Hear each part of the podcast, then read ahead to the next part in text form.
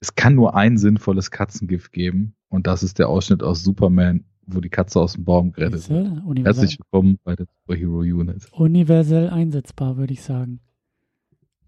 Immer the wieder. King of the Bridges. Build the bridge again and now into the Sendung hinein. Hast du dann auch mit deinem grünen ähm, Laserring äh, den Strahl in den Himmel geschossen und damit eine regenbogenbunte Brücke? Nee.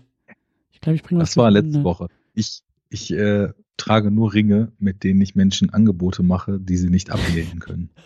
Die dann so eine ganze Faust umrunden. Oder wie? Oder halt einfach nur eine gewisse Macht ausstrahlen. Nicht, dass ich jetzt finde, dass das Patriarchat etwas, was man ist, was man unbedingt noch aufrechterhalten müsste, aber so ein Patriarchenring. Hm. Und dann verziehe ich das Gesicht make an offer he can refuse. Sehr gut. Herzlich willkommen, Arne. Wir geben ein warm Welcome, Christian ein, ein, ein Green Welcome an dieser Stelle. Oder ein Welcome so warm wie in der Sonne. Hm. Hm. Ja, vielleicht müssen wir auch ein, ein, ein Willkommensschwur aufsagen, damit wir genug Power bekommen, um diese Sendung durchzuhalten. Erzähl mal ruhig, worum es hier geht und was das soll. Sehr gut. Äh, ja, das frage ich mich eigentlich auch. Ich bin, ich bin sehr, ich bin sehr gespannt auf die Diskussion. Wir hatten das letztes Mal schon so ein bisschen angeteasert. Ähm, ich habe nämlich, glaube ich, ein bisschen ähm, Therapie hier zu machen in dieser Runde, denn wir sprechen über Green Lantern aus dem Jahr 2011. Ähm, ein Versuch, ein früher Versuch, wenn ich das richtig verstanden habe, so etwas wie ein DC-Filmuniversum auf die Beine zu stellen gleichzeitig aber ein enorm ähm, aufgeblasener, ähm, vielleicht auch etwas schief produzierter, teurer Science-Fiction-Film, der ein riesengroßer Flop war.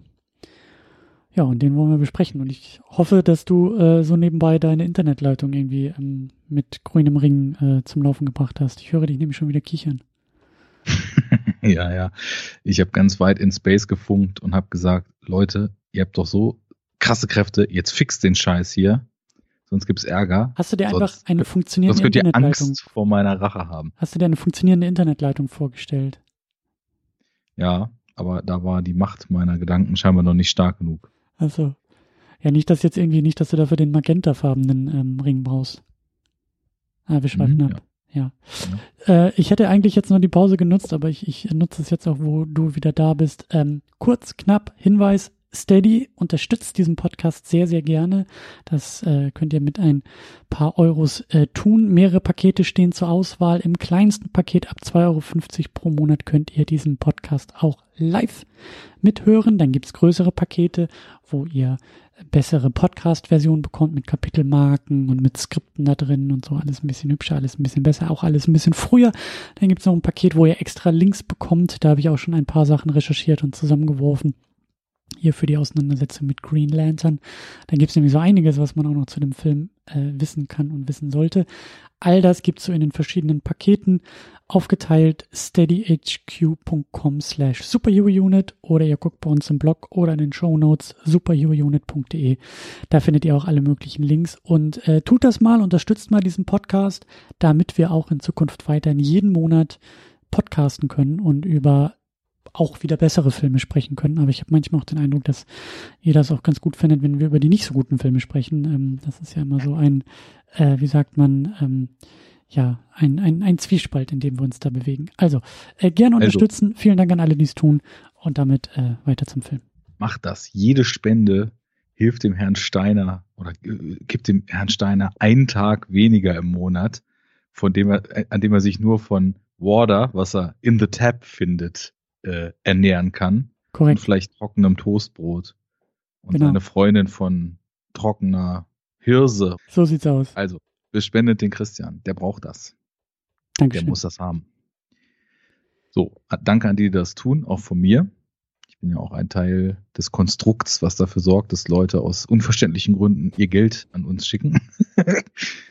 ja, ähm, du, du sprichst es an. Die Leute mögen das anscheinend auch, wenn wir über die nicht so guten Filme sprechen. Es macht ja auch Spaß, über die nicht so guten Filme zu sprechen. Ich habe nur so langsam das Gefühl, dass wir mit diesem Scheiß hier irgendwie ein paar Jahre früher hätten anfangen müssen, weil ich wittere einen, einen äh, fatalen Flaw in unserem gesamten Konzept. Oha. Nämlich, dass ich, bevor es richtig haarig wird, irgendwie altersmilde geworden bin. Mhm. ich sagte nämlich, dass ich jetzt heute so richtig hart eskaliere. Und mein Fazit nach dem Film ist so, naja, geht, so, geht schon. ist doch jetzt halt, ist kein, kein Highlight, aber ist doch ganz nett. ist doch irgendwie ganz ruhig. Siehst du, als du deine Internetleitung äh, zusammengetreten hast, habe ich nämlich versucht, äh, genau darauf hinzudeuten, dass äh, ich, ich, also letztes Mal habe ich auch gesagt, ich finde den halt auch irgendwie so geht so. Und ich glaube, da müssen wir ein bisschen drüber sprechen, warum der irgendwie so geht so ist. Ähm, oder wie ihn geht so finden und nicht so zerreißen, wie es, glaube ich, der Rest des Internets tut. Ähm, ich glaube, man kann schon mal damit einsteigen, dass, glaube ich, ein fataler Fehler in der Rezeption dieses Film, dieses Films allein schon daran begründet war, wann er rauskam mhm. und was anscheinend 99 Prozent der Leute in diesen Film mit reingenommen haben. Weil ich meine, wir sind in 2011. Mhm. Das heißt, wir sind wir sind äh, nicht mehr Knöchel, sondern schultertief im Dark and Gritty Land.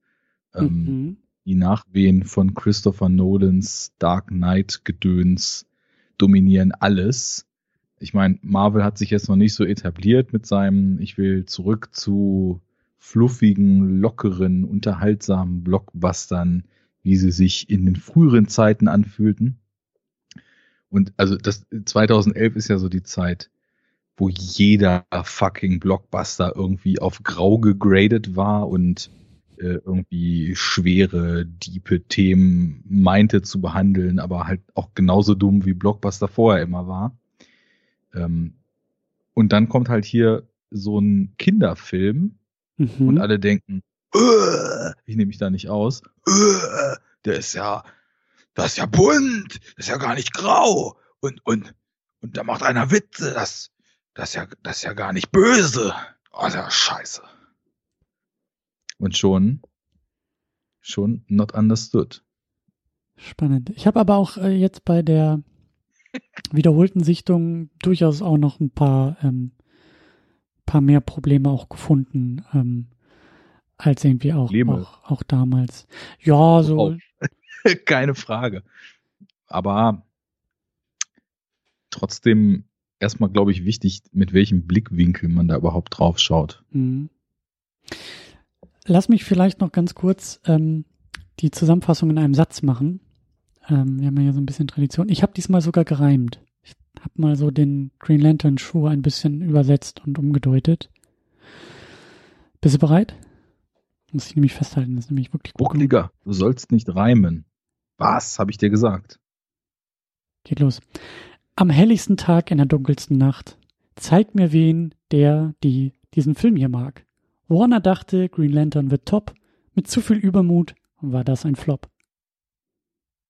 Uh, der Hofbarde hat zugeschlagen. Ich habe sogar so einen Absatz draus gemacht, das ist jetzt so richtig Poesie, weißt du? Und jetzt müsste eigentlich so der Ring leuchten, glaube ich. Ähm, in die Luft schießen. Genau. Ja, ähm, ich habe mir das mal so folgendermaßen gedacht. Also, weil das, glaube ich, so ein, so, ein, so, ein, so ein Knäuel ist, was wir vielleicht ein bisschen aufgarnen äh, sollten. Ich glaube nämlich, dass man diesen Film, vielleicht kommt auch daher so deine, ähm, wie du sagst, Altersmilde. Ich glaube, wir müssen ein bisschen aufteilen in Idee und Konzept und vielleicht auch Comicvorlage und vielleicht auch ähm, ja, so Theorie und Praxis irgendwie. Ich habe nämlich das Gefühl, dass mein okayes Fazit sehr stark daherkommt, dass ich eigentlich diese ganze Green Lantern Geschichte und Idee ziemlich, ziemlich toll finde und ziemlich cool finde. Auch wie du sagst, als Gegengewicht zu diesem ganzen Dark and Gritty und alle Eltern sind irgendwie erschossen worden und blablabla. Und dann haben wir aber das Problem, dass der Film, also die Umsetzung dieser Idee und was man daraus macht und wie man es macht und wie man es zeigt und wie man das so in zwei Stunden verpackt und was man da erzählt, dass das halt ziemlicher Bockmist geworden ist. Und ich glaube, dass das, also ich glaube, das ist mir jetzt so aufgefallen bei der Wiederholungssichtung, dass das für mich, ähm, dass ich daher so diesen ganz okayen Eindruck von dem Film irgendwie hatte. So, der Film ist halt eigentlich sehr kacke, aber da stecken so tolle Ideen drin, dass sich das für mich so ein bisschen gegenseitig aufwiegt. Ist es das bei dir auch? Ich glaube, so in die Richtung geht das vielleicht wirklich. Ähm, ich habe mich ja schon öfter hier mal nach etwas abgefahreneren Ansätzen gesehnt. Und ähm, ich bin mal gespannt, wie das im Rewatch mit Guardians of the Galaxy wird. Mhm. Wenn ich den dann auch noch okay finde, dann ist wirklich Hopfen und Malz. Dann, dann können wir mich als, als äh, zahnlose zahnlosen äh, Klepper, der nicht zubeißt, äh, beerdigen. Also ich tendenziell ähm, finde ich schon erstmal sowas, was so dann nochmal in Space geht und so deutlich größere Konzepte aufmacht. Das ist irgendwie schon so ein Maß an schrubbiger Albernheit mit bunten Farben und so, was wir ja auch in der letzten Sendung bei Thor irgendwie so ganz nice fanden. Ja. Und das, das geht irgendwie schon wieder voll in dieselbe Kerbe hier.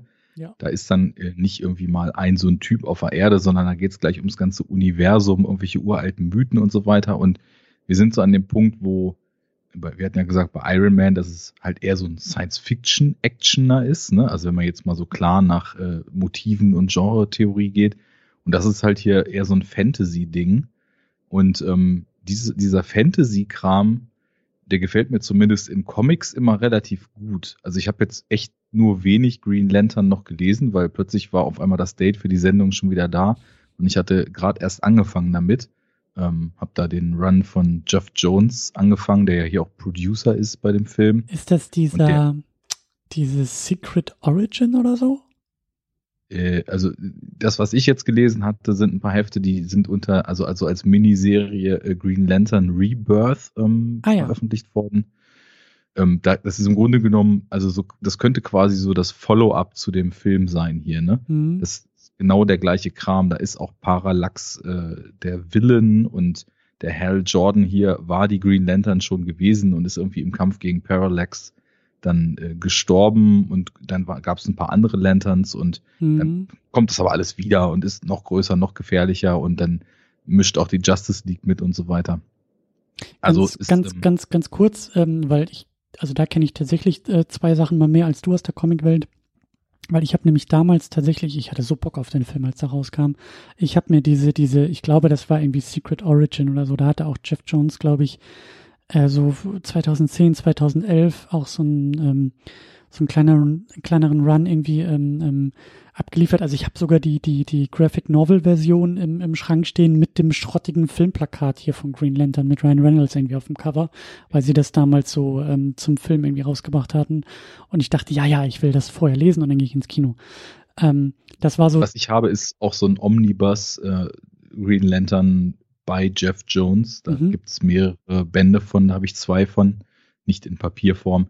Und das ist genau der Kram, der hier im Film auch vorkommt. Da ist dann auch dieser, dieser rote, noch aus dem Lantern Squad befindliche Typ, der hier im Film von Mark Strong gespielt wird. Mhm. Der äh, kommt dann als Villain Sinistro da schon vor. Und also alles, alles sehr, hat sich, nachdem ich den Film jetzt auch gesehen hatte, alles sehr stark gedeckt, so in den Motiven. Ne? Genau. Es kam etwas vor dem Film raus, wenn ich mich nicht recht äh, entsinne gerade. Genau, und dann gibt's ja dieses, dieses Rebirth, ähm, was du dann noch so beschrieben hattest, das ist, glaube ich, der Ansatz irgendwie von 2000, muss ich kurz überlegen, ich glaube so 15 ungefähr ging das los mit diesem Rebirth, weil alle paar Jahre werden ja mittlerweile äh, gerade bei DC irgendwie alles neu gebirthed und regestartet in den Comics. Ähm, da kenne ich mich nur so ein bisschen mit aus, weil das eigentlich der beste Superman-Run der letzten vielen, vielen Jahre eigentlich war. Also so, der, der die Rebirth-Reihe, die du meinst, mhm. äh, da kenne ich auch Superman, Batman und ich glaube Flash, die Volume Ones, die kamen 2016 alle. Genau. Da sind, da sind Batman und Superman tatsächlich sehr gut. Das war aber noch deutlich später. Genau. Und das war so New 52-mäßig, dass so in, in allen Heften, die parallel laufen, sozusagen so ein Relaunch äh, angezettelt wird. Ne? Der, der, der war auch sogar tatsächlich dazu da, um das, was sie bei New 52 irgendwie verbockt haben, wieder, wieder zurückzudrehen. Also gerade Superman ist da so richtig krass.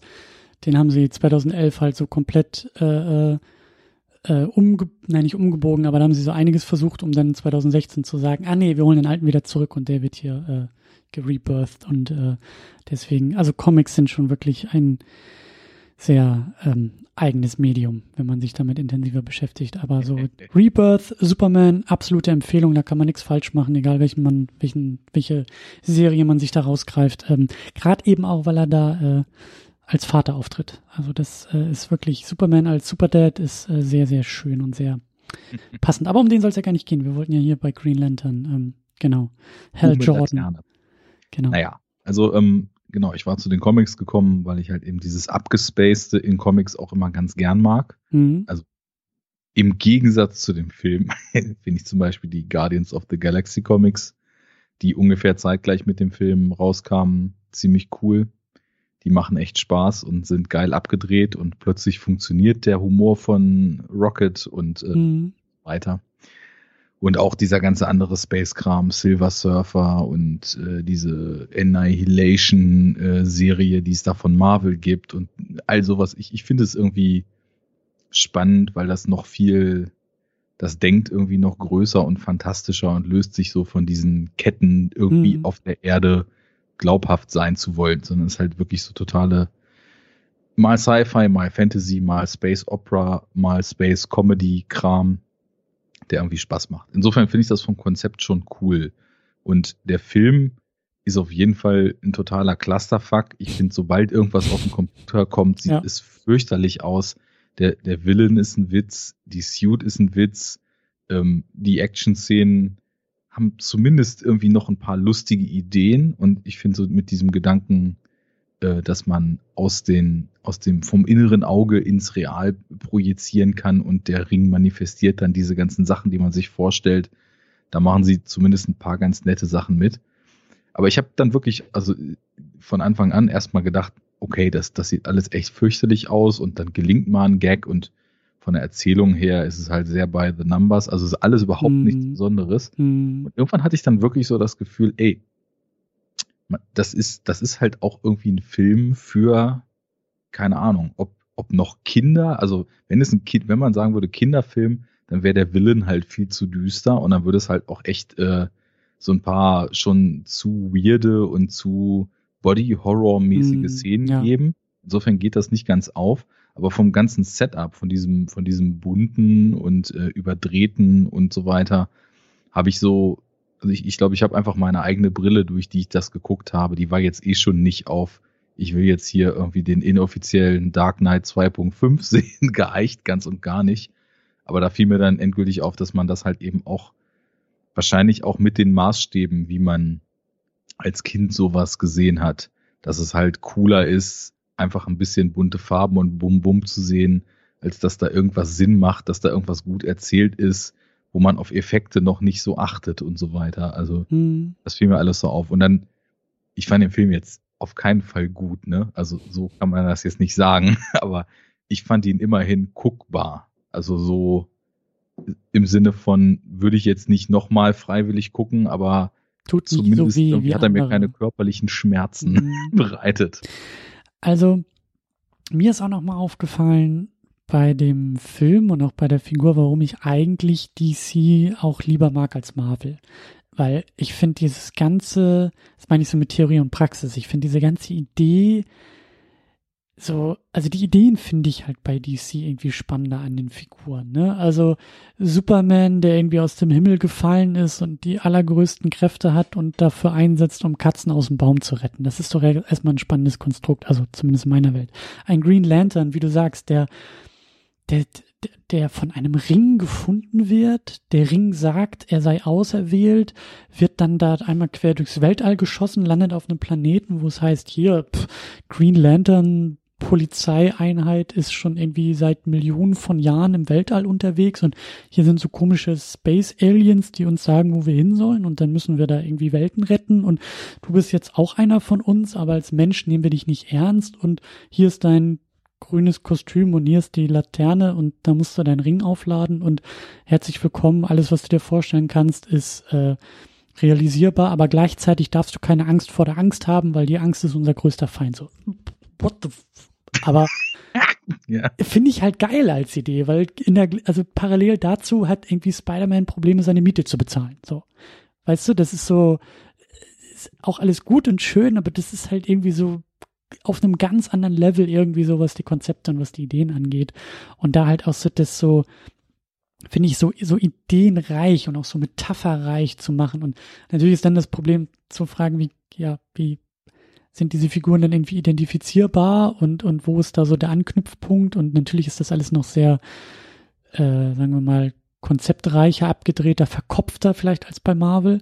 Aber ich finde das erstmal, das meine ich ja mit Ideen, ich finde das halt erstmal total geile, spannende Ideen und da zehrt für mich auch der Film ein bisschen ähm, daraus. Das habe ich so vorher auch noch nicht im Film, im Kino gesehen.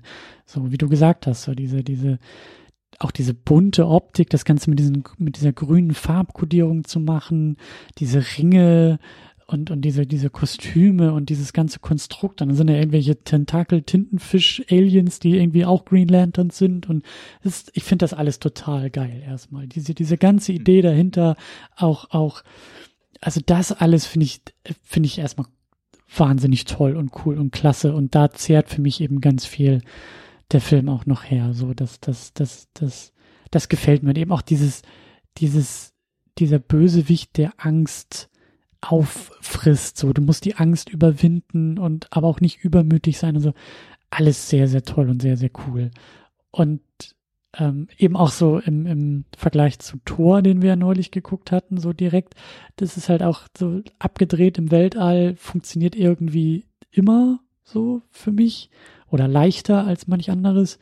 Ähm, da kommt so einiges zusammen. Aber dann ist halt der konkrete Film, wenn die Ideen aufhören und die konkreten Umsetzungen anfangen, da hat der Film echt einen Haufen Probleme, wie du gesagt hast. Also äh, ich fand eigentlich die Idee charmant, dieses Kostüm aus dem Computer zu machen, aber diese Maske, die er denn da trägt und das Gesicht, das ist ja fast so schlimm wie ein Superman ohne Schnauzbart, dem sie da irgendwie den Schnauzbart wegretuschiert haben. Ähm, also, also, und, und da geht's halt los. Und auch der Film, der Aufbau, da funktioniert irgendwie gar nichts. Irgendwie ist er ein Onkel und hat einen Neffen und den sehen wir auch nie wieder, darum geht's nie wieder. Ähm, wer ist Hal Jordan eigentlich? Ja, pff, wissen wir auch nicht. Irgendwie ein bisschen Kindheitstrauma, aber ist eigentlich auch egal. Und das ist alles, ich glaube, der, der Film erklärt irgendwie auch dreimal, wie diese Green Lantern Nummer irgendwie funktioniert und einmal hätte auch gereicht. Ähm, mhm da, da, wie du sagst, der Bösewicht, also den, den haben sie wirklich irgendwie aus den 70ern geholt. Das hätte auch hier, äh, ähm, obwohl ich ihn ja mag, aber Gene Hackmans ähm, ähm, Lex Luthor, der ist ja auch so, so holzschnittartig gezeichnet wie jetzt hier ähm, der Hammond. Ähm, weißt du, so der, der, der Nerd, der zum oberböse Nerd wird, das ist ja alles. Du kannst im Grunde genommen jeden Aspekt von dem Film dir vornehmen und kannst ihn vollkommen zerpflücken alles, was du gerade gesagt hast, Charakterisierung findet im Grunde genommen nicht statt. Er ist eigentlich der coole, lockere Typ, der Abschlepper, der coole Pilot. Dann soll es diese eine Szene geben mit dem Drop aus der Exosphäre da, wo er anscheinend mal so einen Aussetzer hat. Dann sehen wir einmal als Flashback seine, seine Backstory mit dem Vater. Das soll dann ein schweres mhm. Trauma etablieren. Er ist aber trotzdem genau der coole Typ wie vorher danach. Also das äh, charakterisierungstechnisch funktioniert das alles überhaupt nicht. Die Kodierung, irgendwie so, so vermeintlich gute Leute sind irgendwie die Nerds im Karo-Hemd, vermeintlich böse Leute sind die Suit-Träger, das wird konsequent durchexerziert. Gut sind natürlich die Militäranhänger, weil die sind ja auch nur Opfer von den bösen Anzugträgern und, und, und. Das ist alles so richtig, ja. richtig flach, richtig scheiße. Ähm, ich würde aber gern erstmal nochmal einen Schritt zurückspringen. Äh, du hast gerade auch eine ganze Weile und gequatscht und einiges angesprochen dieses Ding mit der Abgedrehtheit von den DC-Konzepten, das würde ich gerne nochmal aufgreifen, mhm. weil das ist interessant, dass du das sagst, jetzt nicht beim Schauen des Films, aber beim Lesen von den Green Lantern Comics, die ich eben auch schon angesprochen habe. Da ist mir was klar geworden. Und äh, ich sagte ja schon, in dem, was ich da gelesen habe, da, da wuselt dann die Justice League, aber auch in voller Besetzung noch mit rum. Ne? Mhm. Da ist Flash bei, da ist Wonder Woman, Batman, Superman. Und da ist mir mal aufgefallen, ich habe von diesen ganzen Figuren teilweise jetzt auch schon echt viele Solo-Comics gelesen. Und natürlich, Comic-Universen sind immer irgendwie vernetzt im Comic und da kann immer auch mal wer anders reinstolpern. Aber im Gegensatz zu sehr viel Marvel-Kram, den ich auch schon gelesen habe, ist mir jetzt erstmal nicht aufgefallen, wie viel stärker eigentlich diese DC-Figuren äh, aufgrund der Charakteristik, die ihnen innewohnt, so in ihren eigenen Welten verhaftet sind. Also das, das fiel mir jetzt so auf, ähm, bis zu einem Punkt, dass ich, dass ich fand, dass auch im Comic die Justice League als Ganzes irgendwie gar nicht so richtig funktioniert, weil das total wirkt, als ob man die irgendwie wüst zusammengewürfelt hat und mhm. ein Batman, der funktioniert irgendwie am besten in den Schatten von Gotham City auf einem auf einem Level, wo er halt mit irgendwelchen Verbrechern äh, sein, seine, seine Hau drauf äh, Detective-Methoden auslebt und äh, vor seinem eigenen Trauma davonläuft. Und ein Superman, der ist so beyond everything, dass es in einem Superman-Comic irgendwie fast schon immer als, als störendes Element wirkt, wenn da überhaupt irgendein anderer Held dabei ist, weil er das sowieso ja auch alles alleine kann mit seiner Macht. Äh, eine Wonder Woman, das ist auch so ein abgefahrenes Konzept mit ihrer Insel, wo sie daherkommt und äh, mhm. äh, auch die, die, die Wonder Woman Comics, die ich kenne, wo sie dann, also das geht so gerade noch so ganz gut äh, eben als, als, als Solo-Geschichte, wo sie dann eben, ich habe vergessen, wie ihre Insel da heißt, ähm, dann quasi äh, Botschafterin in den USA ist und so als die moralische Instanz überhaupt gesehen wird und so weiter. Das sind alles so super starke Solo-Figuren. Das ist natürlich auch die allererste Reihe, ne? Wenn du dir jetzt irgendwie Cyborg, Flash, Batman, Superman äh, und dann eben hier Green Lantern und so weiter. Und das ist ja auch so. Green Lantern, der funktioniert halt mit seinem Green Lantern Squad in Space in irgendwelchen völlig abgefahrenen Schlachten in einem der 3000 Sektor, 3600 Sektoren des Universums und so weiter. Und das so zusammenzubringen, wirkte auf mich jetzt so bei meinen, also ich hatte noch nicht viel Kontakte mit der Justice League in Comics, aber das wirkte mich, als ob man so ein paar Fremdkörper, die eher so eine Abstoßung zwischeneinander haben, äh, zusammenfügt. Und das ist ja total interessant, wenn man den Gedanken mal weiternimmt und äh, sich mal diese, pathetischen Versuche anguckt, wie Warner und DC seit mittlerweile dann ja auch schon acht Jahren verkrampft versuchen, sich irgend so ein Film-Universe zusammenzuklöppeln, mhm. was halt alles, hab ich mir sagen lassen, wirklich nur haarsträubend und katastrophal scheitert. Und ähm, ich, ne, ich habe schon, ich habe schon gehört, äh, ich werde meiner Villenrolle nicht so ganz gerecht. Deswegen auch mal die klare Ansage: Ich bin ja nicht der Meinung, dass das bei Marvel mit dem Universe besser gelingt, weil das so tolle Filme sind. Ähm, aber mir ist in diesem Vergleich einfach mal aufgefallen, dass also Thor war jetzt schon so das abgefahrenste, abgefahrenste, was man so zumindest in den ersten Phasen da im Squad hat. Aber ansonsten hat man halt hm. einen Ingenieur, der irgendwie sauklug ist und sich einen Raketenanzug gebaut hat einen Soldaten aus dem Zweiten Weltkrieg, der mal ein Serum gespritzt bekommen hat, ähm, einen Bogenschützen, eine russische Agentin und naja, irgendwann wird das dann halt ja auch schon so ein bisschen abgefahrener, ähm, mhm. wenn dann Ant-Man dazukommt oder wenn wir dann diesen Space-Kram dazu kriegen und dann wird es halt, da bin ich dann auch mal gespannt, wie das für mich auseinanderfällt, wenn diese ganzen Elemente dann zusammengebracht werden. Aber per se ist das erstmal ähm, vielleicht einfacher möglich, weil diese ganzen Figuren irgendwie auch so comicseitig ja schon so in unserer Welt existieren. Ich habe jetzt wieder irgendwelche Comics da letztens gelesen, in denen, ich glaube, in, in irgendwelchen Captain America Comics, wo dann quasi so ein, so, so ein Obama drin auftaucht.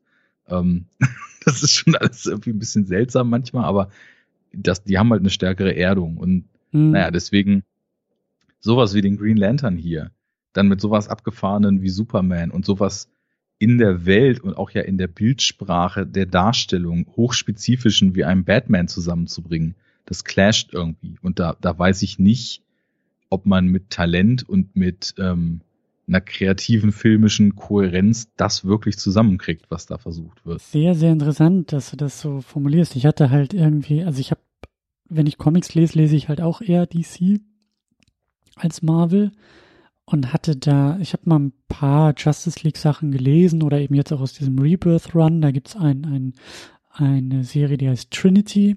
Die bringt dann eben äh, Batman, Wonder Woman und Superman zusammen. Ähm, das hat für mich im Comic schon auch irgendwie funktioniert.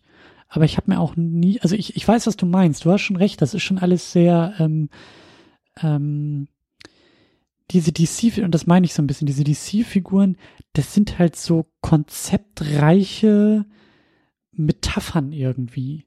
Ja, genau. Ne? Und das, und, und, und bei Marvel sind's halt einfach Menschen, Leute, zuallererst Charaktere, um die herum dann so, ein, so eine Comicreihe aufgebaut ist oder diese Fähigkeiten irgendwie entstehen und das dann Haufen, das ist, das werden wir dann ja auch bald sehen, wenn wir den ersten Avengers besprechen und schauen, so, die hängen halt einfach irgendwie ab und rum und bauen sich dabei so ihre Gemeinsamkeit irgendwie auf. Und dann wird man auch merken, wie du sagst, der Ingenieur, der mit dem äh, äh, äh Gammastrahlen-Ingenieur äh, zusammen ist und äh, dem gespritzten äh, Supermenschen aus dem Zweiten Weltkrieg, solange die einfach nur ein paar Sätze miteinander sprechen, dann merkt man, das funktioniert. Das ist, die sitzen am selben Tisch, die reden miteinander und das baut die Welt auf. Und bei DC ist es halt so ein, also ich weiß nicht, wer Held Jordan ist. So, das hat mir der Film jetzt auch nicht unbedingt näher gebracht. In den Comics weiß ich es auch nicht so sehr.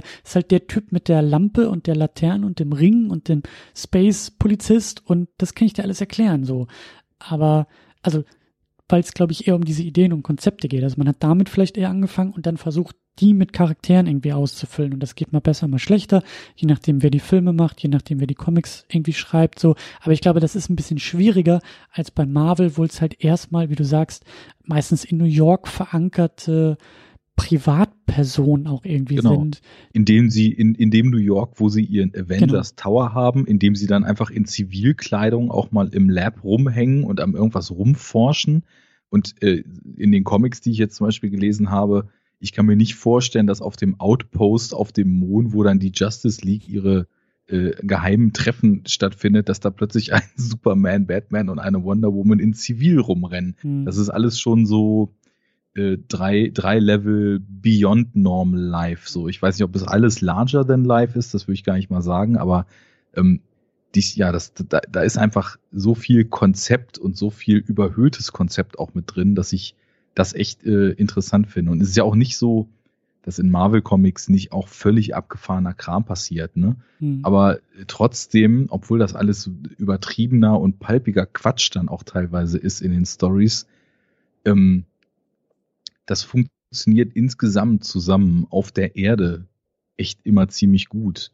Also auch wenn man dann die X-Men zum Beispiel noch in die Gleichung mit reinholt, die dann auch ja im Grunde genommen ihren Struggle damit haben, als äh, genetisch leicht bis schwer abweichende äh, Menschen, also Mutanten, dann in der Welt der Menschen Fuß zu fassen. Und auch die Fantastic Four passen da irgendwie noch mit rein, obwohl das auch schon wieder eine von diesen Stan Lee hat zu viel LSD genommen Schöpfungen aus den 60ern war. Also ja, es ist schon irgendwie spannend. Und ja, deswegen äh, kam mir nur so der Gedanke mit diesem Shared Universe da haben sie sich halt auch echt irgendwie was vorgenommen. Und wenn es dann nur mit so deutlich weniger charaktervollen Helden aus der zweiten und dritten Reihe anreicherst, dann hast du natürlich auch nicht viel gewonnen. Ne? Hm. Ähm, was ich auch gelesen habe zu, zu Green Lantern, also um, um auch noch mal ein bisschen konkret auf den, auf den Film einzugehen, ähm, also wir haben ja schon gesagt, der ist, der ist total aufgeblasen. Der hat irgendwie, glaube ich, 200 Millionen Dollar gekostet, eigentlich viel zu teuer für das, was er ist. Eine Effektorgie, die hatten dann irgendwie zum Schluss auch Probleme.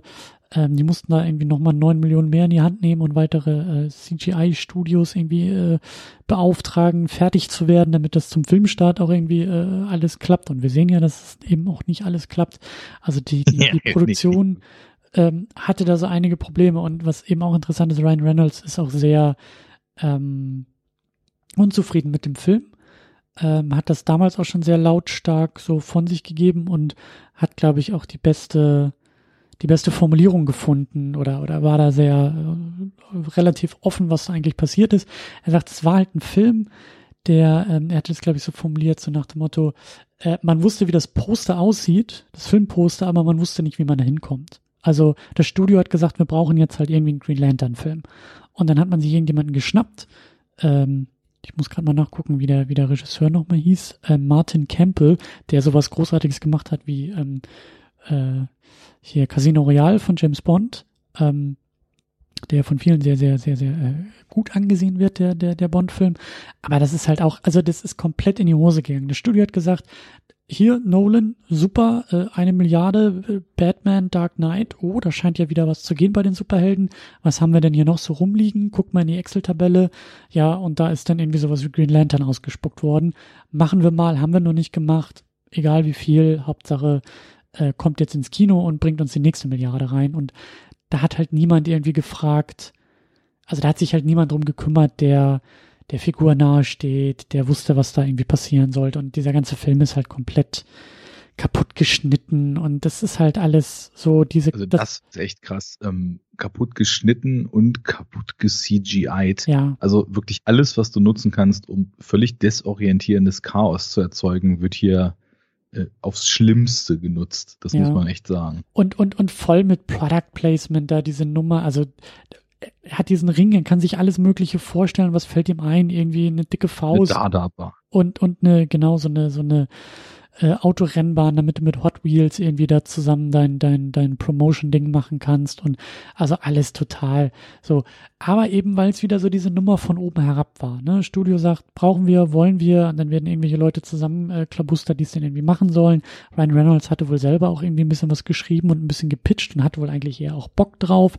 Aber das ganze Ding ist halt dann so am, am Studio ähm, gescheitert. Und das erinnert mich so ein bisschen auch an diese ganzen eher Anfang 2000er Filme, die ja, die wir ja auch schon teilweise hier so besprochen hatten, wo wir wirklich auch schon gemerkt hatten, ah ja, das ist jetzt so nach der Welle von X-Men und Spider-Man, äh, kratzt man jetzt zusammen, was man irgendwie noch so rumliegen hat an, an, an, an ja, äh, das ist hier die, Helden. Post Dark Knight genau. Entsprechung von diesem Film. Da gibt's halt noch genau. 100 Millionen mehr als damals, aber im Grunde genommen der gleiche Quatsch. Genau. So, und, und das, das, das merkt man diesem Film halt auch an. Und Ryan Reynolds, wie gesagt, war super unzufrieden, hat den Film irgendwie auch nie geguckt, hat wohl irgendwie äh, zum Release vom Snyder Cut, ich weiß gar nicht, was er da wieder für eine Werbeveranstaltung irgendwie draus gemacht hat, hat er sich aber eben zum ersten Mal selber sein, sein Green Lantern angeguckt und irgendwie live drüber getwittert und äh, hat angeblich zum ersten Mal diesen Film überhaupt gesehen, so irgendwie zehn Jahre später.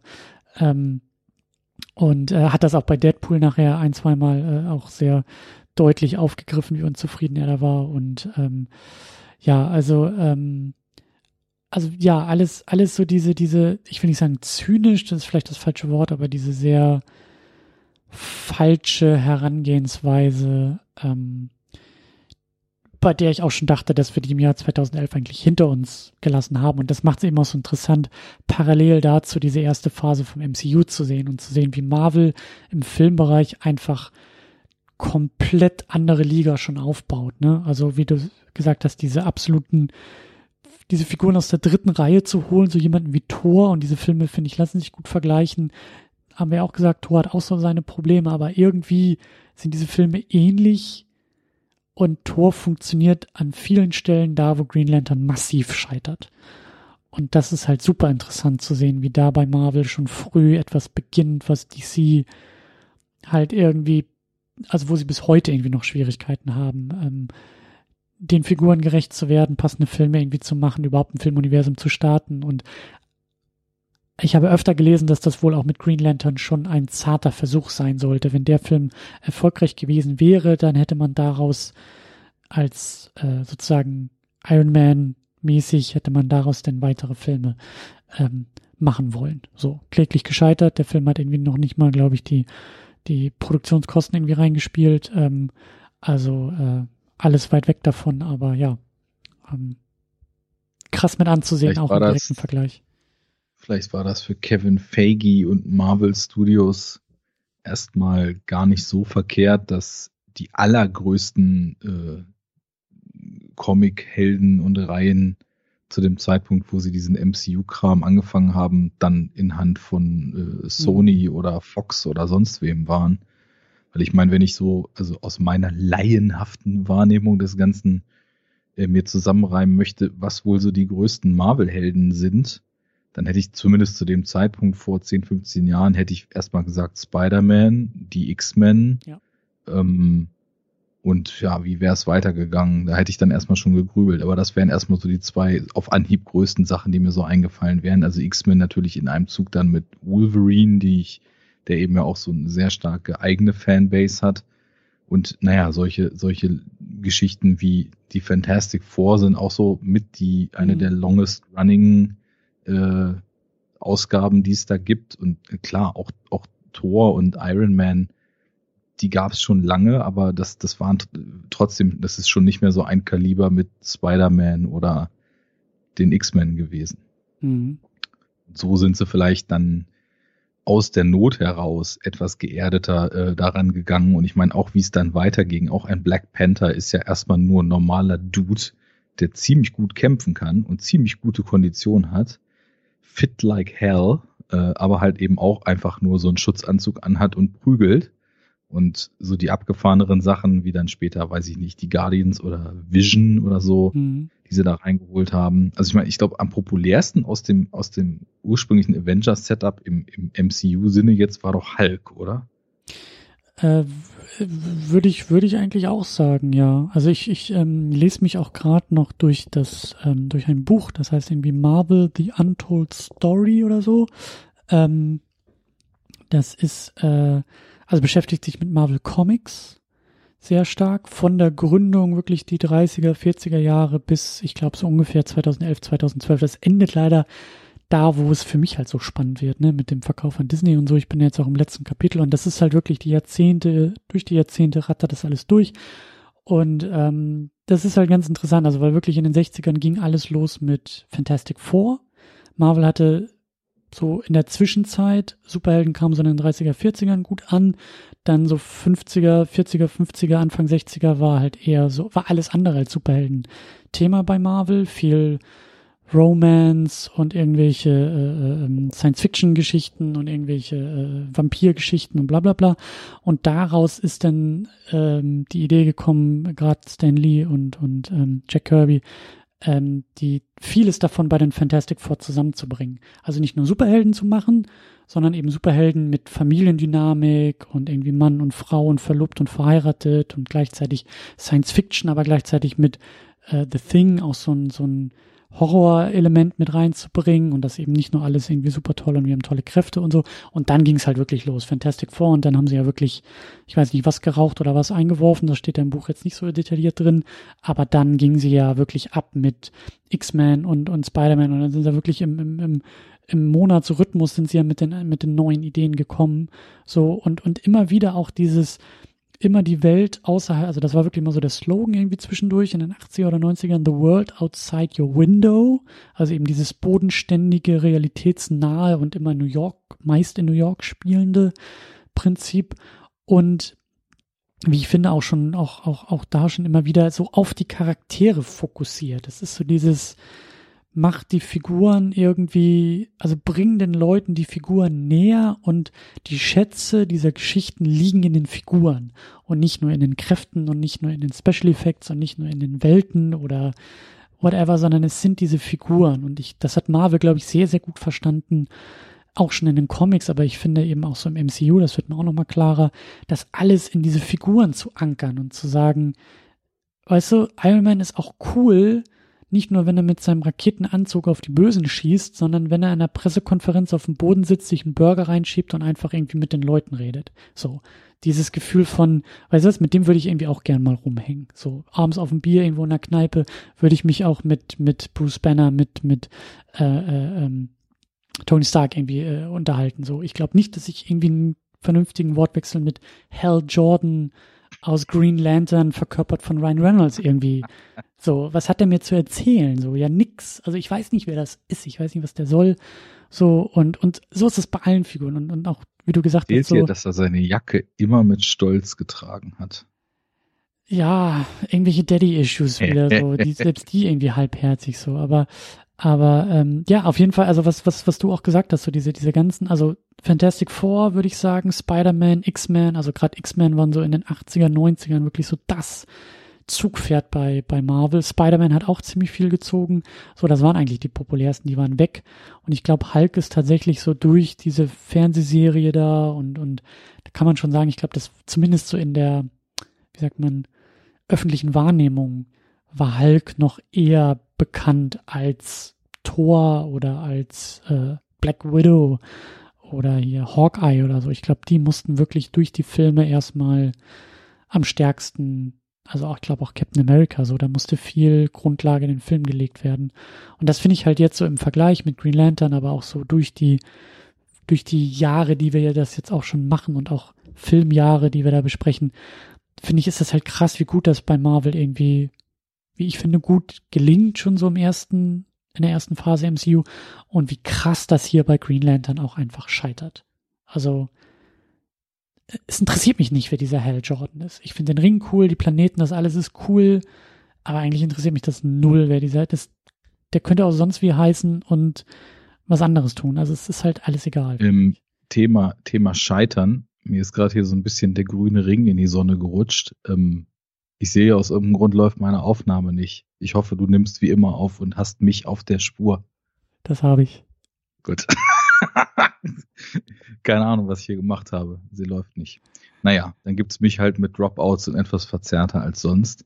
Auch das wird euren Ohren, liebe HörerInnen, noch einen wohlig warmen, mit grünem Licht ausgefüllten Klang verleihen. Wir stellen uns einfach vor, du sitzt auf Ohr und bist per, äh, per Ring zugeschaltet. Du musst einem so lang auf die Ohren hauen, auf die Ohren. bis er nicht mehr aufsteht. Das ist das andere Ohr. Ja. Aber ja. Geil. Gut, dann ist ja alles in Ordnung. Ähm, ja, also die, die Figuren, ähm, das etwas bodenständigere und auch äh, relatablere, geiles Wort. das das äh, würde ich tatsächlich auch, also jetzt sowohl aufgrund der Filme als auch aufgrund meiner Comic-Erfahrung dann Marvel eher attestieren. Selbst bei den abgefahreneren äh, Figuren hat man noch das Gefühl, weil es ja auch zum Beispiel jetzt im X-Men-Kosmos da, da geht es bei fast all dieser Figuren geht's um so einen menschlichen Struggle, den mhm. die halt irgendwie haben. Ne? Mhm. Und da funktioniert für mich tatsächlich ein Superman schon stärker als Konzept oder äh, auch auf der menschlich-emotionalen Ebene noch viel stärker auf so noch einem fast schon nicht psychologisch, sondern soziologischem Thema. Also wie, wie ist das so als völlig hm. völlig aus der Welt gefallener in eine Welt reinzukommen und ähm, diese Fragen halt. Ne? Da gibt's auch definitiv äh, sehr gute Autoren oder auch sicherlich Autorinnen, die damit äh, Superman auch interessante Sachen machen. Aber ich glaube, im Kern läuft's auf das hinaus, was du eben geschildert hast. Das stimmt schon. Und insofern ähm, ist die Qualität, die vielleicht, wenn man dieses Wort in dem Kontext wirklich benutzen will, dieser Film hier hat, irgendwie so ein, so ein, so ein, so ein Standalone komplett äh, das schon nicht mehr No, das ist schon Negative Brainer, ähm, wo man einfach sich ein paar gar nicht so schöne Bilder anguckt und hofft, dass irgendwie einer von zehn Gags mal kleben bleibt. Aber standalone. Ja. Ja, und ähm, ich weiß gar nicht mehr, wie, wie, wie wieder diese Formel war. Also ich habe das irgendwie auch mal irgendwo mal gelesen, so die, die DC-Figuren. Also es geht nicht darum, ähm, wie war das nochmal? Also so, so im Vergleich. Also Marvel, also wir sind, wir können die Marvel-Figuren sein, einfach weil sie so realitätsnah sind. Und wir können aber niemals irgendwie Superman, Batman, Wonder Woman sein, sondern da geht's halt eher um die Idee dahinter. So, sich an diesen Ideen irgendwie auch, auch, auch zu reiben. Ja. Also so, so, du willst nicht Hal Jordan sein, aber du willst den Ring haben. So, sozusagen. Und bei, bei, bei Marvel ist es halt viel eher so dieses, naja, im Grunde genommen bist du eigentlich ein X-Men oder, ein, oder Spider-Man oder ein Fantastic Four, weil das, weil da so viel schon im Alltag und in der Realität drin schlummert. So das Gefühl, irgendwie ausgegrenzt zu sein oder mit großer Kraft voll große Verantwortung. So, das ist alles irgendwie ein bisschen bodenständiger und nachvollziehbar. Dieses World outside your window mäßige. So, und diese Welt, in der Superman durch die Gegend fliegt, äh, Hal Jordan als Polizist da auf Ohr irgendwie äh, unterwegs ist, so, das ist halt so weit weg von der Realität und so abgedreht und. Ähm, ja, da wäre es ja mal interessant gewesen zu erfahren, was vielleicht fähige Writer so aus dem Stoff gemacht hätten und ob die es vielleicht geschafft hätten, diesen sehr abgespaceden High-Level-Kram wie so diesen Green Lantern Squad mit einer wirklich menschlichen, mhm. So Identifikation taugenden Figur zu verbinden. Aber es ist ja halt alles sehr flach geschrieben. Also du hast schon mehrfach gesagt, wer ist Hal Jordan? Keine Ahnung. Und man weiß das ja auch bei allen anderen Figuren im Film nicht. Auch also Tim Robbins, der diesen Senator spielt, der ist, finde ich, relativ stark fehlbesetzt oder einfach nur komplett fehldirected, weil ihm völlig diese Schmierigkeit und sowas in ihm schlummerndes Böses äh, fehlt. Das wird zwar behauptet, dass er das hat, aber er hat es irgendwie nicht. Auch äh, Skarsgård ist total eindimensional. Das ist, das ist einfach so der wandelnde, der ungeliebte Sohn dreht durch Trope mhm. und sonst hat er gar keine Eigenschaft. Äh, Taika Waititi ist da so ein bisschen äh, auch äh, Gag-Reinrufer in das Ganze und mehr nicht also weiß ich nicht, Blake Lively brauchen wir auch nicht groß drüber reden, ist halt irgendwie der Counterpart, der, der dann irgendwie dafür da sein soll, dieser Figur Hal Jordan irgendwie auch noch sowas wie eine menschliche Beziehung zu irgendwem zu verleihen, aber das mhm. bleibt halt genauso flach wie alles andere. Also da funktioniert, finde ich, von hinten bis vorne im Grunde genommen gar nichts. Und insofern bleibt es halt dann bei diesem Konzept. Und das ist dann eben halt auch noch hässlich umgesetzt. Ja. Mann. Ja, aber ähm, ich bleib dabei. So, das ist so ein bisschen, weißt du, da, wenn ich nicht so müde wäre, dann könnte ich da irgendwie auch so in, in, in der filmischen Bildsprache irgendwie bleiben, weil die Idee, die Vorstellung von Green Lantern ist halt so ein roher Diamant, und dann hat sich der, weiß ich nicht, Warner oder, oder hier dieser Martin Campbell oder meinetwegen auch Ryan Reynolds oder wer auch immer, sich diesen Ring übergestülpt und hat aus dieser Vorstellung, hat sich einen Rohdiamanten vorgestellt und dann ist halt irgendwie so, so Wackelpudding draus geworden oder so. Also irgendwie ist da bei der, aus der Vorstellung Konstrukt erzeugen, ist halt völlig, völlig schief gegangen. Also, ähm, ja, ist, ist, ähm, und, und daher auch, also ich, ich, ähm, hier, wenn du IMDb aufmachst, irgendwie, ich, also die Bewertungen sind hundsmiserabel. Ähm, bei Letterbox irgendwie auch, also das, äh, äh das, äh, der, der kommt auch nicht gut weg und ähm, ja, ist, ist auch überhaupt nicht, ähm, irgendwie auch, auch, auch gar nicht so sehr der Rede wert. Und umso interessanter finde ich irgendwie, ich, ich habe jetzt nicht so wahnsinnig tief recherchiert, aber ich kann mir auch kaum vorstellen, wie daraus jetzt irgendwie auch mit Green Lantern als Ursprung für so ein Filmuniversum. Das ist ja gerade. Seltsamer Startpunkt. Ja, gerade auch dieses, also, was ich ja eigentlich auch wieder als Idee cool finde in dem Film, wie er da rausgeholt wird, auf diesen Planeten geworfen wird und gesagt wird, so, ja, herzlich willkommen, stell dich mal hinten an, du bist halt viel zu spät, quasi. Also, so, was für dich hier wahnsinnig neue News sind, sind halt für uns totale Old News und dieses Green Lantern Prinzip ist halt schon irgendwie, du hast es bisher verpennt und äh, es liegt halt an dir und nicht an uns. So, ja gut, also du, du reichst ja gleich irgendwie alles so kilometerweit auf in Sachen Filmuniversum und das finde ich halt irgendwie auch so krass. Das, das, hat, das hat Marvel so krass halt eben auch nicht gemacht. Ne? Also Iron Man saß in seiner Höhle und hat da seinen Anzug gezimmert und irgendwie blieb's nachvollziehbarer oder, oder, oder bodenständiger oder, also, das hat irgendwie alles besser funktioniert und Nick Fury, der es am Ende angedeutet hat und hier ist es irgendwie schon gleich, du, Beginn, zweiter Akt, so krass wird die Tür aufgerissen. Das ist irgendwie, irgendwie komisch auch, so.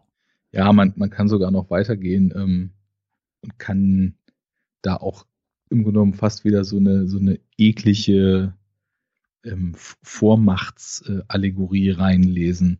Weil im Endeffekt läuft es ja darauf hinaus, es gibt diese ganzen uralten, Jahrmilliarden alten Rassen überall im Universum, die irgendwie über Jahrmilliarden Weisheit, Technologie und sonst was gesammelt haben. Aber die Quintessenz ist, die Menschen sind halt schon geiler, weil sie Menschen sind. Ja, ne? ja das kommt das ist so. Ja, ja. Also wenn man das dann quasi so einfach auf amerikanischer Film, amerikanischer Comic runterbricht, und dann so, so diese Allegorie, naja, USA, wie sie sich in der Welt sehen. Ne? Mhm. Es gibt halt super viele Kulturen, die Jahrtausende irgendwie Kultur angehäuft haben, die klug sind, weise sind, friedliebend sind. Und wir Amis, wir sind halt schon ein bisschen dümmer als ihr, aber wir sind halt trotzdem geiler, so, ne? Ähm, das ist schon, also da muss man schon ein bisschen so Interpretationsbending betreiben, aber so richtig sympathisch ist das auch nicht. Und äh, vor allem auch nicht so richtig äh, respektvoll gegenüber den anderen Bewohnern eines vermeintlich riesengroßen Universums, mit dem man noch zig Filme erzählen will. So, unser weißer Superheld ist halt schon immer der coolste, ne? weil es halt äh, der Mann von der Erde ist. Das, das muss man auch dazu sagen. Also jetzt, jetzt, äh, wo du das auch noch so, auch noch mal so auf den Punkt bringst. Also dieses, dieser American Exceptionalism ist ja eigentlich immer schon in diesen Superheldengeschichten irgendwie drin, ne? Also dieses, es braucht Außer halt. Black Panther. Aber auch da, also die, also dieses, dieses Element von es, es gibt sozusagen, also es, es gibt über dem, über der Gesellschaft, über dem Durchschnitt, über der Menschheit, es gibt, gibt es, gibt es diese, diese Lichtgestalten, die da so rausfallen, ne? So dieses, der, ähm, äh, äh, ähm, der tatsächliche Superman, der ja eigentlich in jeder dieser, dieser Heldenfiguren irgendwie drinsteckt, kann irgendwie irgendwas besser, ist irgendwie intelligenter, ist stärker, so. Das ist ja eigentlich, aber auch hier so, wir sind im Jahr 2011, es ist Green Lantern und ich kenne mich da, wie gesagt, jetzt in den Comics auch nicht so krass aus, aber es gibt halt auch weitaus mehr Green Lantern, also weitaus mehr menschliche Figuren in diesen Green Lantern Geschichten und Hal Jordan ist halt, glaube ich, irgendwie auch aus den 60ern oder 70ern irgendwie so dieses, äh, äh, die, die rebootete Version und viele schwören halt auf ganz andere Besetzungen. Also es gibt halt einen schwarzen Green Lantern, John Stewart heißt der, äh, nicht zu verwechseln mit dem Late Night äh, äh, Moderator. Ähm, also viele sagen eben so, John Stewart ist eigentlich der viel interessantere Green Lantern und ich glaube auch in den hm aktuelleren Sachen, was ich dabei bei Rebirth irgendwie auch gelesen habe, da ist auch eine Frau irgendwie dabei. Ich glaube, das ist so ein Doppelteam von Green Lantern irgendwie. Frau und ein Typ. So, wo man halt auch sagen kann, ey, wäre das nicht irgendwie auch viel interessanter gewesen, so, um, wie du sagst, so dieses, um vielleicht da auch in der Bildsprache ein bisschen was ähm, weniger problematisch irgendwie aufstellen zu lassen, weil du hast vollkommen recht, so es, es braucht halt erst den weißen Mann Green Lantern, der da nach Millionen von Jahren und aus mehreren tausend Green Lantern in der Lage ist, da den Parallax zu besiegen, so. Und vor allem auch wieder der, der es irgendwie erst seit zwei Wochen kann, so. Das ist halt auch alles ein bisschen überholt. Und bisschen problematischer finde ich auch, wenn es, wenn es der, wenn es der weiße Mann ist. Der ist, der, der, der der Halsbringer ist irgendwie in der ganzen Sache. So, das hätte man auch anders lösen können. So. Ja, aber da ist leider auch dieser Film wieder wenig der Zukunft zugewandt. Ja. Ja, ach mein Gott. Äh, wo, wo, wo, wo stehen wir denn? Sind wir denn schon durch mit dem Film? Wahrscheinlich, ne? So viel gibt Also ich habe da echt nicht viel zu sagen. Äh, nicht, nicht fein besetzt. Äh, Reynolds und die Lively haben halt so ein bisschen Charisma, was aber auch dieses nicht existente Drehbuch in keinster Weise aus bügeln kann. Die Action ist chaotisch, die Effekte sind nicht schön, das Konzept ist irgendwie ganz witzig, ein paar Ideen sind ganz nice, ein paar Gags passen, äh, ein paar Darstellern macht es zumindest so ein bisschen Spaß zuzusehen. Ja. Ja. Es wird uns noch härter treffen. Mit einem, äh, mit einer grünen, überdimensionierten Faust ins Gesicht. ja, genau. Oder einer Riesenzwille, die uns in die Sonne schießt. Ja. Ja, aber es gibt doch vielleicht auch eher in Anekdoten, ähm, ich finde doch den ein oder anderen, ähm, ähm, ja, die ein oder andere Bedeutung fürs Genre oder sagen wir vielleicht eher Beobachtung im Genre, weil ich glaube, so bedeutsam ist der Film gar nicht, außer dass er die Green Lantern Figuren für ungefähr zehn Jahre erstmal komplett verbrannt hat. Ähm, weil, äh, da haben wir es auch wieder, ne? Wir sind ja zeitlos, aber irgendwie in der Zeit verankert. Ich habe nämlich gelesen, dass äh, Zack Snyder Green Lantern auch nicht anrühren durfte für seinen Snyder Cut. Eigentlich sollte da Green Lantern in der äh, Post-Credit-Szene auftauchen. Ich sage jetzt nicht, mhm. wer stattdessen auftaucht, aber äh, ursprünglich hatte er da hatte er da was vor und Warner hat gesagt, nee, den kannst du nicht haben. Das, ähm, also er hatte wohl auch schon irgendwie was gedreht oder so, habe ich gelesen. Auch in seinen Nachdrehs jetzt für den Snyder Cut und so, aber da, das war wohl eine der wenigen Bedingungen, die Warner gestellt hat. Nee, bitte kein Green Lantern in dem Film. Ähm, der Film damals war ja witzig. Wir wollen doch nichts Witziges in unserem Film, wenn wir jetzt schon den Snyder Cut releasen. Also ich glaube auch in Zack, also Zack Snyder, also ähm, ich glaube, das wäre nicht das Problem gewesen. Ich glaube, Zack Snyder wäre durchaus in der Lage gewesen, jede Art der, jede, jede Form der Freude und jeden Witz aus dieser Figur rauszudrücken, wie er das mit allen anderen. Ich schweife so. ab. Ich schweife ab.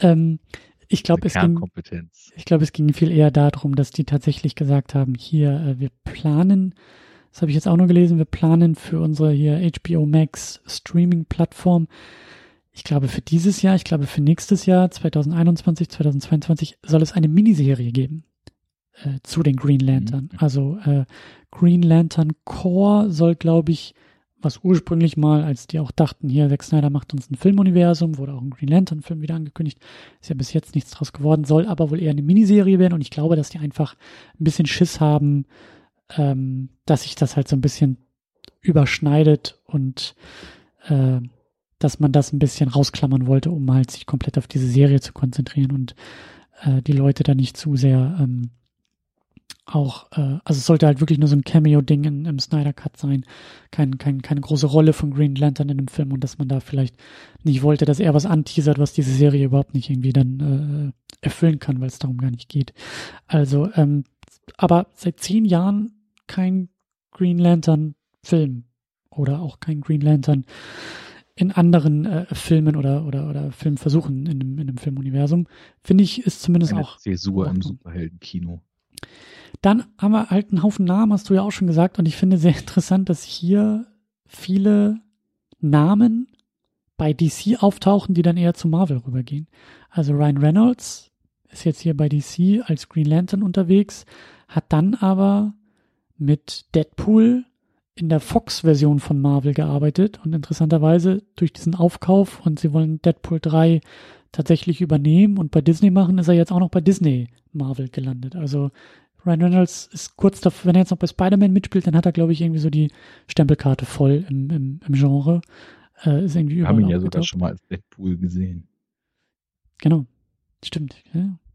Ähm, aber interessant, also weil ich glaube, bisher relativ viel. Gut, Christian Bale wird jetzt wohl auch noch im Tor mitspielen, aber dieses Hin- und Herspringen zwischen diesen Filmwelten ist äh, sonst gar nicht so üblich. Und hier passiert es recht häufig, weil Taika Waititi hier auftaucht als Nebenfigur und dann ja später als Regisseur von Thor.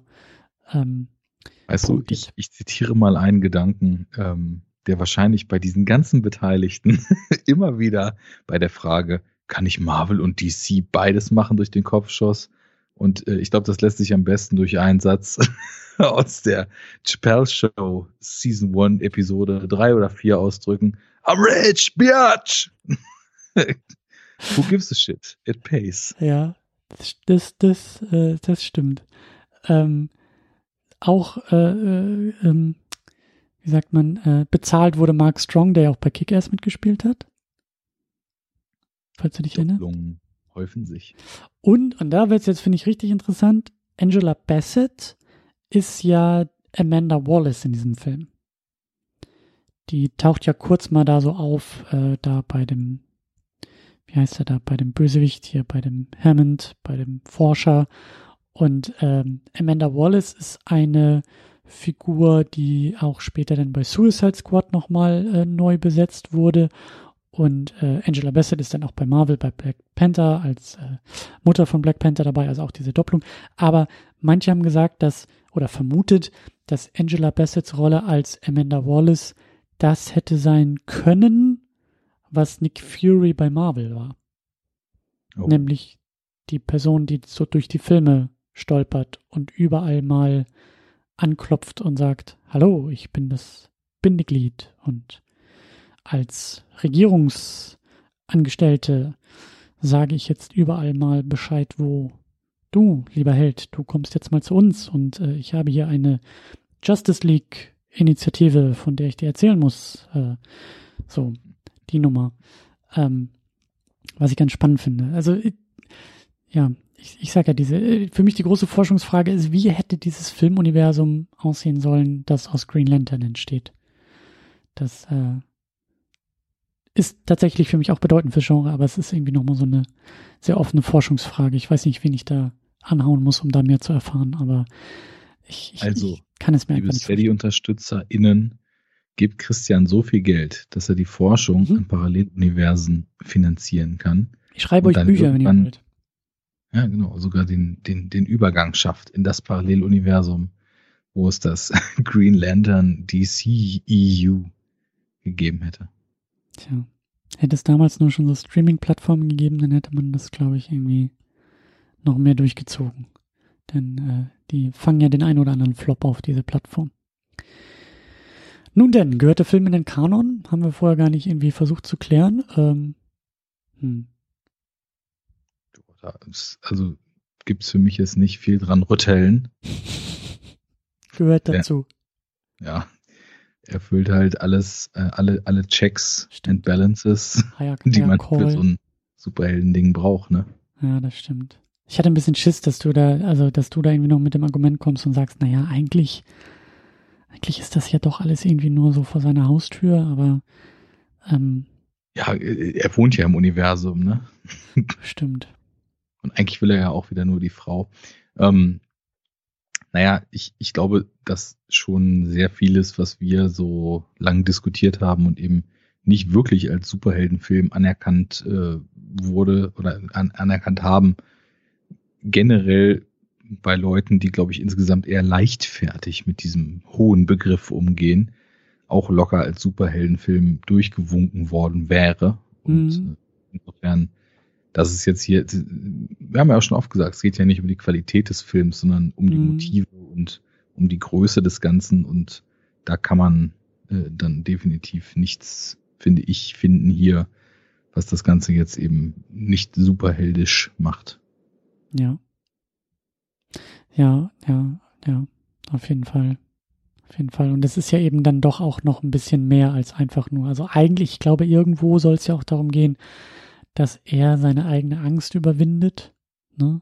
Also bisschen mehr will als irgendwie nur das Mädchen am Ende oder äh, den cooleren Anzug oder das coolere Kostüm, sondern es ist ja schon auch ein bisschen also er versucht ja schon auch sich da irgendwie ähm, zu bessern und zu wandeln und so diese Entwicklung. Ich sag ja, das ist sehr, ähm, sehr wohlwollend dem Film gegenüber, ähm, weil ich auch da das nur als Idee sehe und in der Ausführung so einiges schief läuft, aber ich glaube, darum sollte es irgendwann auch mal gehen. Vielleicht in der 0,5. Drehbuchversion oder so. Wir werden es nie erfahren. Ich sag ja, ich bin wirklich, ich bin sehr, sehr neugierig. nun denn, nun denn, nun denn. Ähm, wir haben noch einen kleinen Ausblick vor uns. Ähm, ein, ein, ein, ein, ja, eine, eine Rückkehr ins MCU. Hättest du dir das träumen lassen, in Sendung 50 dein heißgeliebter Captain America? Eigentlich nicht. Eigentlich hätten wir, wir hätten auch in Sendung 15, aber da hätten wir ein bisschen mehr rausschmeißen müssen, hätten wir auch den kontroversen Man of Steel machen können. Aber das, das passt schon irgendwie, finde ich. Das passt schon. In der ersten Ausgabe Superman, in der 50. Captain America. Ich habe nicht ausgerechnet, was 100 wird, aber ja, es ist. Äh, den Snyder Cut. oh weh. Eigentlich müsste man sich das tatsächlich äh, aufheben, aber Weißt du, man kann ja die 100. Basteln wir uns schon so zusammen. Genau, die kann man ja irgendwie auch nachliefern oder ja, mal schauen. Äh, ja, aber auf jeden Fall geht es erstmal um, um Captain America aus dem Jahr 2011. The First Avenger, wie es, glaube ich, immer im Deutschen hieß. Ähm, ja, Figur mag ich sehr gerne, Film eigentlich auch. Ich habe ihn ewig nicht gesehen, den ersten Film, und ich bin sehr, sehr gespannt, was du auch dazu sagen wirst, weil ähm, der auch, glaube ich, so ein bisschen wie, wie bei Thor auch so ein Avengers 0.5 irgendwie auch ist. So. Ja, da hatten wir uns ja letzten Monat schon erinnert, dass wir den beide irgendwie so äh, wahrnehmen oder wahrgenommen haben. Was mich auf jeden Fall nochmal mit gewisser Spannung jetzt äh, im Vorfeld versieht, ist der Fakt, dass ich seitdem fast den kompletten Ed Brubaker Run äh, gelesen habe der ja von 2004 bis 2011 lief. Mhm. Und äh, im Grunde genommen die Basis für diesen ganzen Auftritt des äh, Captain America in, in so vielleicht der ersten Hälfte des MCU, also so bis, mhm. Bis nach Winter Soldier gelegt hat. Ne? Das ist, ist das denn die Ultimate-Reihe oder, oder? Nee, nee, nee, das normale? ist schon das Hauptuniversum. Mhm. Ähm, das ist, äh, also das, da gibt es ähm, sozusagen, naja, das ein Reboot kann man nicht sagen. Es wird ja zwischendurch einfach die Origin immer mal neu erzählt. Also du, du hast sehr viel in diesem Run, ähm, was, was einfach so auf die äh, Cap und Bucky-Historie im Zweiten Weltkrieg zurückgeht. Hast auch viel Backstory zu Bucky. Ähm, hast dann ähm, sehr viel äh, Captain America versus Red Skull im Jetzt. Ähm, mhm. Und also vor allem ist das auch sehr, sehr stark äh, noir-esker Agentenshit. Ne? Also der ganze Comic fühlt sich extrem bodenständig und eher wie so ein sehr langlaufendes Military Espionage Ding an. Dann ist zwischendurch der Death of Captain America Arc, ähm, mhm. wo dann, ich glaube, das, was sie jetzt bei Falcon and Winter Soldier in der Serie machen, dass Bucky dann eine Zeit lang Captain America ist, ähm, da den, den äh, Grundstein für gelegt haben und das eine Weile durchexerzieren. Also es sind, ich, ich mag den Autor sehr. Ich habe den mal über ähm, so Indies auf, auf Image, die Criminal-Reihe, habe ich den äh, schon lang vor meinem Wiedereinstieg in Comics ähm, über so einen Comic-Kumpel mal kennengelernt. Und diese, diesen Hang zu Noir-Erzählungen, den äh, flechtet er auch ziemlich stark in die Captain America, in den Run ein, den er halt sieben Jahre geschrieben hat. Ne? Mhm. Was halt übertrieben lang ist für einen Comic-Autor in einem Verlag wie Marvel oder DC. Mhm. Aber dazu vielleicht nächste Woche nochmal. Ja. Oder nee, nächste Woche noch nicht, aber nächste Sendung. Finde find ich, finde ich sehr, sehr spannend, weil ähm, das, so habe ich den Film auch in Erinnerung, dass der für mich sehr gut den Charakter geprägt hat von Captain America. Also auch da, was ich ja schon meinte, dieses finde die Charaktere und bringe sie dem Publikum näher und dafür ist für mich dieser erste Film auch sehr, sehr gut. Äh, mhm. Den habe ich sehr gut dadurch in Erinnerung. So filmisch werden wir sehen, was da noch alles drin ist. Da habe ich gar nicht mehr so viel in Erinnerung, aber so Steve Rogers, den ich immer äh, sehr gerne sehe, weil er eben auch so nah an Superman ist im MCU, den habe ich da schon ein wenig äh, lieben gelernt, auf jeden Fall in dem Film. Na dann. Gut. Dann, äh, ja, äh, fliegen wir zurück ins Welt. Nee, nee, tun wir ja nicht. Wir fliegen zurück in ähm, in, äh, in die 40er, aber wir nehmen unsere grünen Ringe mit. Äh, wir vergessen die Lampen auch nicht, machen aber langsam die Lampen zu. Also aus. Ja, ich habe ja noch eine Laterne, ist mir egal, ob die Lampe aus ist. Ja, in diesem Sinne, ähm, frohes, äh, frohes Lampen ausmachen. Genau. Ähm, geht Laterne, auch wenn es jetzt bald Sommer wird. Ist nie verkehrt. Nie verkehrt. Thanks for listening und bis zum nächsten Mal. Bis denn dann. Tschüss. Tschüss.